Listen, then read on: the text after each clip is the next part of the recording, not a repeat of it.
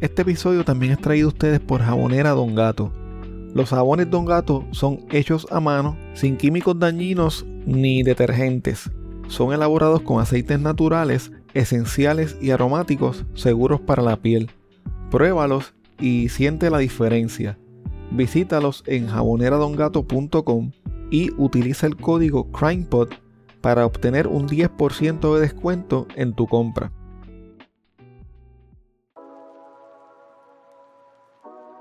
Si de casualidad estás cerca del área de Los Ángeles en California o estás planificando unas vacaciones para esa ciudad, tengo una recomendación para ti. Uno de nuestros Patreons tiene un Airbnb que es espectacular. Tienen que verlo. Este moderno bungalow es perfecto para un grupo pequeño. Los dueños de este lugar prestaron mucha atención a los detalles del diseño y la decoración para que los huéspedes tengan una experiencia lujosa y a la vez relajante. Este bungalow tiene un espacioso patio, algo que es bastante difícil de encontrar en Los Ángeles. El patio tiene grama artificial, un salón terraza frente a una chimenea y una piscina con 10 pies de diámetro. Este lugar tiene una hermosa vista sobre el este de Los Ángeles y las montañas de San Gabriel. Realmente el sitio parece de revista. Lo mejor de todo es que los dueños de este lugar tan espectacular son puertorriqueños. Si mencionas a CrimePod, te dan un 10% de descuento en tu tarifa diaria. El enlace para que veas el lugar estará disponible en las notas de este episodio o me pueden escribir para más detalles.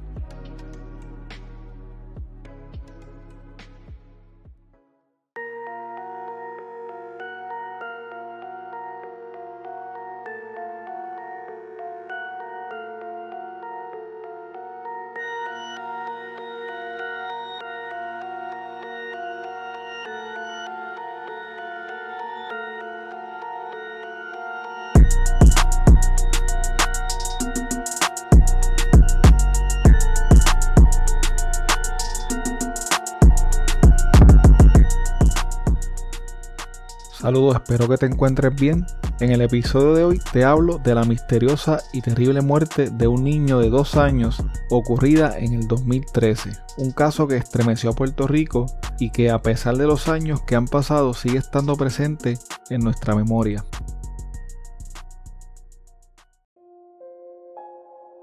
En enero del 2012, Cristian Serrano Chang tenía 26 años y había comenzado a trabajar en el Departamento de Educación de Puerto Rico como maestro asistente de niños de educación especial en la escuela Manuel Boada de Barrio Obrero en Santurce. Debido a su buen desempeño, su contrato fue renovado en el 2013. Algunos meses antes, Cristian había comenzado una relación consensual con Raima Salgado Torres, una mujer de 29 años que tenía dos hijos de una relación anterior, una niña de 5 años y el niño Dylan Díaz Salgado de 2 años. Desde el mes de mayo del 2013, el Departamento de la Familia recibió una querella por maltrato contra la madre del niño Dylan luego de que éste sufriera una fractura en una pierna. Raima alegó en aquel momento que el niño se había lastimado corriendo un velocípedo. Por alguna razón, la querella no fue investigada en su fondo el departamento de la familia alegó que tuvo problemas con este caso porque Raima se mudó de Morovis al residencial Brisas de Campo Alegre en Manatí sin decirle nada a la trabajadora social que manejaba el caso. Según Cristian Serrano Chan, el 10 de agosto del 2013, él y Raima tuvieron una fuerte discusión por unos mensajes de texto viejos que ella encontró en su celular. Aunque él en ocasiones se quedaba a dormir en la casa de Raima, esa noche debido a la situación no se quedó a dormir con ella. Al día siguiente regresó al apartamento de Raima, quien se encontraba con su hermana Dayan. Luego de tomar una siesta escuchó que Raima hablaba con una vecina sobre los problemas que tenía con él, así que recogió su ropa y se fue del lugar. Más tarde esa misma noche, Christian cuenta que regresó al apartamento de Raima y notó que el niño Dylan estaba acostado en la cama con los labios pálidos. Al ver esto metió al niño en la ducha y trató de darle los primeros auxilios, incluyendo respiración boca a boca. Como a eso de las 9 y 20 de la noche, el niño Dylan finalmente fue llevado hasta el Doctors Medical Hospital en Manatí, pero el niño llegó al hospital sin signos vitales y fue declarado muerto minutos después. Al llegar al hospital, Raima dijo que su hijo se había caído días atrás y esa noche lo notó algo pálido. Al ver que no reaccionaba, trató de reanimarlo sin éxito. Mientras ella trataba de reanimarlo, Christian llegó al apartamento y entonces decidieron llevarlo a la sala de emergencias. Pero la versión que dio Raima en el hospital no concordaba con lo que los médicos que examinaron al niño pudieron observar. La policía fue notificada de inmediato debido a que la muerte fue catalogada como sospechosa debido a unos golpes viejos que tenía el niño alrededor de su cuerpo. El cuerpo del niño Dylan fue entregado al Instituto de Ciencias Forenses para que se le realizara una autopsia. El 13 de agosto del 2013, el patólogo que realizó la autopsia del niño Dylan le envió el informe a los agentes que investigaban el caso. Los agentes llegaron hasta el residencial Brisas de Campo Alegre, en donde se encontraban Christian y Raima. Allí el agente Sierra conversó un rato con ellos. Raima se subió a la patrulla de los agentes y Christian los siguió en su propio auto. Al llegar al cuartel, ambos fueron entrevistados por los agentes investigadores de la policía y por el fiscal Wilson González Anton Giorgi. Durante la entrevista, Christian y Raima fueron confrontados con los resultados de la autopsia. Esta reveló que la causa de muerte del niño Dylan fue por homicidio debido a los severos traumas que presentaba en distintas partes de su cuerpo. Ante esto, el fiscal determinó someterle cargos de asesinato en primer grado a Cristian Serrano Chan y a Raima Salgado por asesinato en la modalidad de maltrato por haber permitido el maltrato y por no llevar a su hijo con prontitud ante un médico. Discúlpeme, ¿cuáles son los cargos específicos que se le imputan a cada parte? En este caso en particular, a Cristian Serrano Chan se le imputa el delito de asesinato en primer grado y tiene pendiente una determinación en regla 6 en alzada por el delito de eh, posesión de sustancias controladas. ¿Y a qué se debe ese delito? A poseer sustancias controladas. Pues, ¿pero en qué contexto? No, no, pero no podemos hablar del contexto. ¿Está vinculado al caso ese cargo? Sí, sí, está vinculado al caso. En el caso de Raima, ¿cuáles son los cargos que pesan contra ella? Es posesión de sustancias controladas en su modalidad de posesión, artículo 404 de la ley de sustancias controladas y asesinato en primer grado en la modalidad de maltrato. La teoría de la fiscalía era que el niño Dylan había muerto debido a una brutal golpiza que le dio Cristian Serrano Chan el 10 de agosto. La madre del niño no intentó impedir que Cristian lo golpeara y luego se tardó en llevarlo al hospital. Cuando lo hizo ya era demasiado tarde. Según la fiscalía, la hermanita del niño Dylan fue testigo del crimen y les contó cómo Christian había golpeado salvajemente a su hermano en distintas partes del cuerpo mientras su madre no hacía nada por evitarlo. Los golpes que recibió el niño fueron tan fuertes que el hígado se le partió en dos y uno de sus pulmones quedó destrozado. El día de los hechos, una vecina del residencial entró al apartamento de Raima y al ver que el niño no se veía bien, le dijo que lo llevara al hospital. Según esta vecina, Raima le dijo que el niño solo tenía un bajón de azúcar y luego le dijo que no quería llevarlo al hospital para que no le notificaran al departamento de la familia porque no quería que le quitaran a sus hijos. Una vez fueron acusados formalmente, la jueza Cynthia Irizarry del Tribunal de Manatí determinó causa para arresto contra ambos y les impuso una fianza de 500 mil dólares a cada uno. Raima fue ingresada en la cárcel de mujeres de Vega Alta y Cristian fue ingresado en la cárcel Guerrero de Aguadilla. Ese mismo día Cristian salió bajo fianza con un grillete electrónico luego de que lograra pagar la fianza mediante un fiador privado. El secretario del Departamento de Educación, Rafael Román, suspendió a Cristian Serrano Chan de su cargo como asistente de maestro de educación especial. La secretaria de la familia, Idalia Colón, tuvo que admitir que el caso del niño Dylan no fue atendido apropiadamente por el personal de la agencia. Debido a esto, inició una investigación del caso, ya que existía una querella abierta por maltrato antes de que ocurriera el asesinato del niño. Cuando el niño sufrió la fractura meses antes de su muerte, los médicos no pudieron evaluar si la misma se debía a un evento de maltrato, porque Raima se llevó a su hijo del hospital y luego lo llevó a otra clínica. Aunque la querella por negligencia fue presentada ante el Departamento de la Familia el 8 de mayo del 2013, la misma no fue referida a la oficina de Morovis hasta el 12 de julio. Luego de la investigación, el Departamento de la Familia suspendió a tres empleados que estuvieron vinculados al manejo del caso. Varios días después de su trágica muerte, el niño Dylan fue velado por unas cuatro horas en la funeraria Vida Eterna del pueblo de Comerío. Una comitiva fúnebre acompañó a la familia del niño a pie y bajo unas leves lloviznas. Mientras cargaban el pequeño ataúd blanco con el cuerpo del niño Dylan en su interior, sonaban canciones infantiles. Raima Salgado no estuvo presente durante el sepelio de su hijo. Durante el velorio, algunos familiares de Raima pidieron hablar con el nuevo día e indicaron que nunca sospecharon que el niño estaba siendo maltratado. El abuelo materno del niño dijo que el día antes de los hechos visitó a su hija y el niño estaba en perfecto estado. Él aseguró que nunca le vio un golpe al niño y siempre lo veía alerta y saludable. Además dijo que creía que su hija era inocente y lamentó que ella no hubiese sabido escoger mejor a su pareja.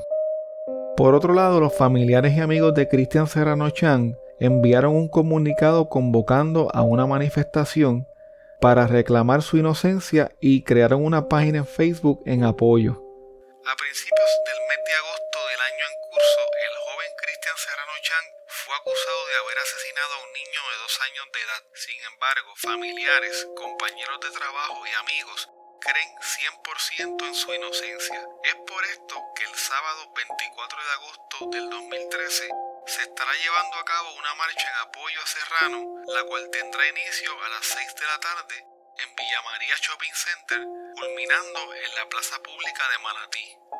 Más de 200 personas participaron de la marcha y afirmaron que Christian era una persona íntegra, solidaria e incapaz de cometer un asesinato. En la misma se llevaron pancartas y globos con mensajes de apoyo y los manifestantes vistieron camisas blancas con un mensaje en el pecho que leía Christian es inocente. Una de las personas que estuvo presente en la marcha indicó lo siguiente.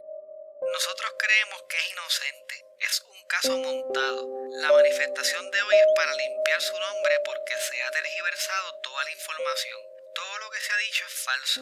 Christian no era padrastro de nadie y no vivía en la casa de su novia. Eso es falso. Él siempre ha vivido con sus padres en el barrio Tierras Nuevas. Ante estas declaraciones, el fiscal González Anton Giorgi aseguró que cuenta con evidencia para probar los delitos que se le imputan a ambos acusados. Nosotros respetamos profundamente el sentimiento de todos que siente tristeza por las circunstancias de los hechos cometidos y del procesamiento de uno de sus seres queridos. Pero nosotros no podemos tomar en cuenta eso porque nosotros tenemos una prueba la cual es distinta a los intereses de ellos, la cual desconocen y en su momento cuando la vean y la entiendan, probablemente su forma de pensar cambie. El 20 de septiembre del 2013, la jueza Isabel Lugo Báez del Tribunal de Arecibo encontró causa para juicio contra Cristian Serrano Chan por un cargo de asesinato. Sin embargo, Raima Salgado renunció a la vista preliminar luego de lograr un acuerdo con el Ministerio Público para convertirse en testigo de la Fiscalía a cambio de recibir inmunidad parcial. Durante el juicio, la Fiscalía iba a sentar a declarar mediante el sistema de circuito cerrado a la hermana de 5 años del niño Dylan. Para determinar si la niña podía declarar, esta fue entrevistada en unas cuatro ocasiones por una trabajadora social. Estas entrevistas fueron realizadas en la Fiscalía de Arecibo y en el Departamento de la Familia. En la mayoría de las entrevistas, el fiscal Wilson González Anton Giorgi estuvo presente y le realizó algunas preguntas a la niña. En algunas de las entrevistas la niña se mostraba ansiosa, cohibida, asustada e inquieta. La niña expresó que le tenía miedo a Christian y también le tenía temor a su madre. Los medios de comunicación tuvieron acceso a algunas de las declaraciones realizadas por la niña cuando fue entrevistada por la fiscalía. En estas declaraciones la niña dijo que Christian golpeaba constantemente a su hermanito para que éste dejara de llorar o para sacarlo de la cama. La niña también dijo que cuando su hermano era golpeado, su madre solo le decía a Christian que lo dejara tranquilo. Además dijo que cuando eso pasaba, papá Dios se iba de la casa a cuidar a otros nenes. La versión final que dio Raima Salgado sobre los hechos fue que el día antes de la muerte de Dylan, tuvo una pelea con Christian porque encontró unos mensajes de texto en su celular. Luego de esto, Christian se fue de su apartamento y al día siguiente regresó a buscar una ropa. Se fue nuevamente y cuando regresó más tarde, la encontró hablando con una vecina. Supuestamente debido a esto, Christian se enojó y le dio una paliza al niño Dylan. Los abogados de Christian Serrano Chan crearon un grupo de trabajo que incluía al detective privado Fernando Fernández de la firma Covert Intelligence para realizar su propia investigación con el fin de poder demostrar la inocencia de su cliente. El 25 de octubre del 2013, la jueza Iris Reyes Maldonado ordenó que Christian fuera ingresado en prisión de inmediato por entender que éste había incumplido con las condiciones de su fianza. Sin embargo, el director de la Oficina de Servicios con antelación a juicio dijo que no tenía evidencia de que Christian Serrano Chan hubiera incumplido con las condiciones de su libertad bajo supervisión electrónica. Cinco días más tarde, la propia jueza lo dejó salir en libertad bajo fianza, pero dijo que todavía tenía dudas sobre si él había hecho buen uso del privilegio de permanecer en la libre comunidad en espera de juicio. La jueza también emitió una orden de mordaza para que todas las partes envueltas en el caso no pudieran emitir expresiones ante la prensa ni en las redes sociales o repartir literatura impresa con expresiones del caso. Además ordenó que cualquier página cibernética que existiera sobre el caso fuese cerrada inmediatamente. En marzo del 2014 comenzó el proceso de selección de jurado para el juicio contra Cristian Serrano Chan. El mismo quedó formado por ocho mujeres y cuatro hombres. Varios meses más tarde, en octubre del 2014, gracias al acuerdo logrado con la Fiscalía, el cargo de asesinato que pesaba en contra de Raima Salgado fue rebajado a homicidio negligente. Raima Salgado fue sentenciada a cumplir un año de cárcel, seguido de una sentencia suspendida de 14 años por su rol en la muerte de su hijo Dylan. Durante el proceso judicial, Cristian Serrano Chan estuvo representado por los licenciados Javier Santiago Santos, Harry Olivero Llorens y Goodwin Aldarondo Jiménez. Estos trataron desde un principio de minar la credibilidad y la reputación de Raima Salgado antes de que testificara en contra de su cliente. Durante las primeras etapas del juicio contra Cristian Serrano Chan, el agente Sierra, investigador de la policía de Puerto Rico, testificó que Raima Salgado le había dado varias versiones a la policía cuando fue entrevistada antes de culpar a Cristian por la muerte de su hijo. En esas primeras conversaciones, ella no dijo en ningún momento que Cristian golpeara a su hijo. Casi dos semanas después de ser acusada de asesinato junto a Cristian, cambió la versión original de los hechos luego de lograr el acuerdo con el Ministerio Público. En aquel entonces, el agente Sierra visitó a Raima en el hospital psiquiátrico donde estaba detenida, le explicó que se le iba a dar una inmunidad parcial y que se iba a reclasificar el cargo en su contra a homicidio con una pena de 15 años de cárcel. El agente Sierra también testificó que un día antes de que se le erradicaran cargos a Cristian y a Raima, habló por teléfono con el papá de esta quien le indicó que su hija quería ofrecer una declaración jurada. En esta conversación, según el agente, el padre de Raima le dijo que su hija no era la responsable de la muerte de Dylan, que el responsable era Christian Serrano Chan. En una conversación que tuvo Raima con el agente Sierra, esta le dijo que la semana antes de su muerte, Dylan se había resbalado y se había dado un fuerte golpe en el ojo derecho con el filo de la cama. A pesar de esto, y de que el niño amaneció con ambos ojos morados, ella no buscó atención médica para su hijo. Raima también le dijo a la gente que en otra ocasión el niño había salido mal en unas pruebas de laboratorio, pero no lo llevó al pediatra porque el hospital donde le tomaron la placa cuando sufrió la fractura había alertado al departamento de la familia. El agente Sierra indicó también que el 10 de agosto, el día de la muerte del niño Dylan, Raima no quiso llevar a su hijo al hospital de inmediato, a pesar de que una vecina se lo había sugerido. Según ella, no lo hizo por temor a que volvieran a llamarle al departamento de la familia. Cuando el agente Sierra llegó al hospital el día de los hechos, observó que la hermana de Dylan se mantuvo al lado de Christian Serrano Chan hasta que se lo llevaron para entrevistarlo. A preguntas de uno de los abogados de Christian, el agente admitió que no entrevistó a las amistades de Raima Salgado, solo entrevistó a dos vecinas del residencial y a los padres de esta. También indicó que Raima le dijo que fumaba marihuana desde hace unos 5 o 6 años. La defensa de Christian trató de estipular que Raima consumía marihuana con frecuencia y que la compraba en el punto del residencial Brisas de Campo Alegre en donde vivía. Raima le había indicado previamente a la agente Sierra que ella no fumaba en presencia de sus hijos, pero que fumaba cannabis junto a Christian. El agente Sierra tuvo que reconocer que fuera de Raima Salgado y de su hija de 5 años, no había ningún otro testigo que vinculara a Christian Serrano Chan con el asesinato de Dylan o que lo hayan visto golpeándolo durante los 10 meses que duró su relación con la madre del niño. La defensa de Christian Serrano Chan trató de resaltar la falta de experiencia de la gente, quien llevaba dos años en la división de homicidios y quien había admitido que era la primera vez que investigaba la muerte violenta de un bebé. En una ocasión, durante el juicio, la jueza Iris Reyes regañó a Christian Serrano Chan por usar una pulsera de goma que decía Christian es inocente, ya que según ella, esto supuestamente violaba la orden de mordaza que ella había impuesto. Ante la solicitud de la jueza, uno de los alguaciles le quitó la pulsera. Otro de los testigos que se presentaron durante el juicio fue el agente Juan Rivera de la División de Homicidios del Cuerpo de Investigaciones Criminales. Este agente explicó que en una conversación telefónica que tuvo con el patólogo Carlos Chávez, este indicó que Dylan había muerto debido a los severos golpes que recibió y que provocaron que su hígado se partiera en dos pedazos. En la conversación, el patólogo Chávez le aseguró que los golpes no eran compatibles con una caída. Diane Salgado, quien tenía 16 años y era hermana de Raima, testificó durante el juicio que casi no conocía a su hermana porque se había criado en los Estados Unidos. El 10 de agosto del 2013 visitó el apartamento de su hermana junto a su padre.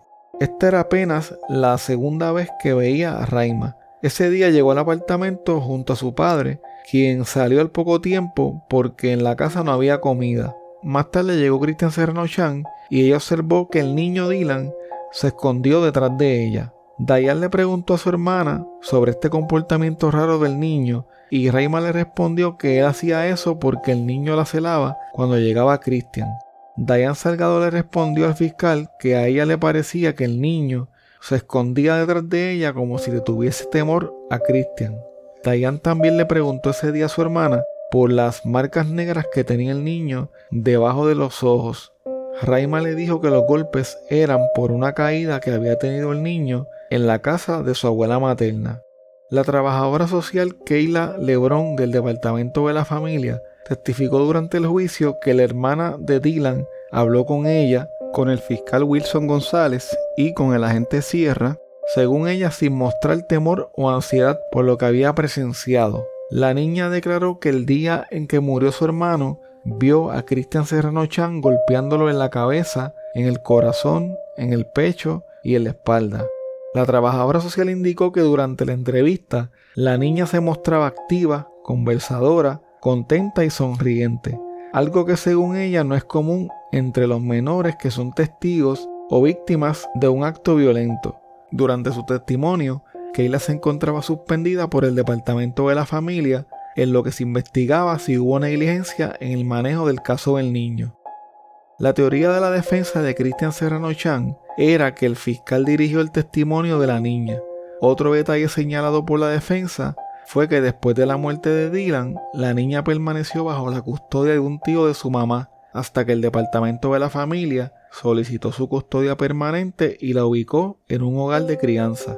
Un detalle que trajo la defensa de Christian durante el testimonio de la trabajadora social fue que la niña dijo que Christian trabajaba recortando pelo en su casa cuando en realidad él era maestro de educación especial. Con este detalle los abogados querían establecer que el testimonio de la niña no era confiable. Otro de los testimonios más importantes del juicio fue el de la doctora Magdalena Velázquez, quien fue la pediatra que atendió al niño Dylan cuando éste llegó al Doctors Hospital Center de Manatí. La doctora explicó que el niño llegó al hospital con los ojos cerrados y sin pulso. El equipo médico trató de resucitarlo, pero ya era demasiado tarde. El niño llegó sin ropa al hospital, tenía moretones en ambos ojos, en la espalda, el pecho, en los costados y tenía el estómago hinchado. Los moretones tenían diversos colores por lo que se sabía que eran golpes que recibió en diferentes momentos. La doctora indicó que le puso un tubo por la nariz para liberar el aire que tenía en el estómago. Al hacer esto, notó que Dylan no tenía comida, ni sangre, ni secreciones en el estómago. Cuando le preguntó a Raima sobre lo que le había ocurrido a su hijo, ella le dijo que estaba de espaldas cuando escuchó que el niño se desplomó sobre la mesa de la cocina. Sin embargo, Raima le había dicho esa misma noche al padre biológico de Dylan que el niño se había ahogado con un pedazo de carne. Gracias por escuchar el episodio de hoy. No te pierdas la continuación de este caso la próxima semana.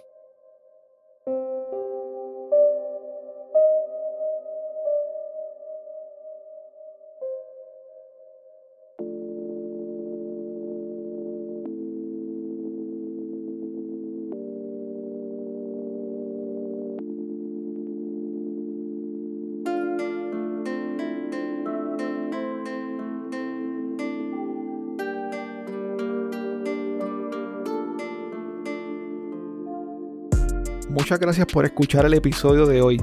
Quiero invitarte a que te unas a mi Patreon visitando patreon.com diagonal crimepodpr. Así puedes apoyar este proyecto independiente y tener acceso a contenido exclusivo que utilizo para investigar los casos. Tu colaboración permite que este proyecto pueda seguir semana tras semana reseñando temas como los que acabas de escuchar en el día de hoy. Si tienes un negocio propio o un producto o eres parte de alguna empresa que le gustaría anunciarse en este espacio, puedes comunicarte conmigo a través de correo electrónico a crimepodpr.outlook.com o a través de cualquiera de las redes sociales. Recuerda que nos puedes seguir a través de CrimePodPR en Facebook, Twitter e Instagram y suscribirte a Apple Podcast, Spotify o en tu aplicación favorita para podcast para que no te pierdas ningún episodio. Recuerda también que puedes dejar tu reseña o review de 5 estrellas en Spotify, en Apple Podcast o en cualquier plataforma de podcast.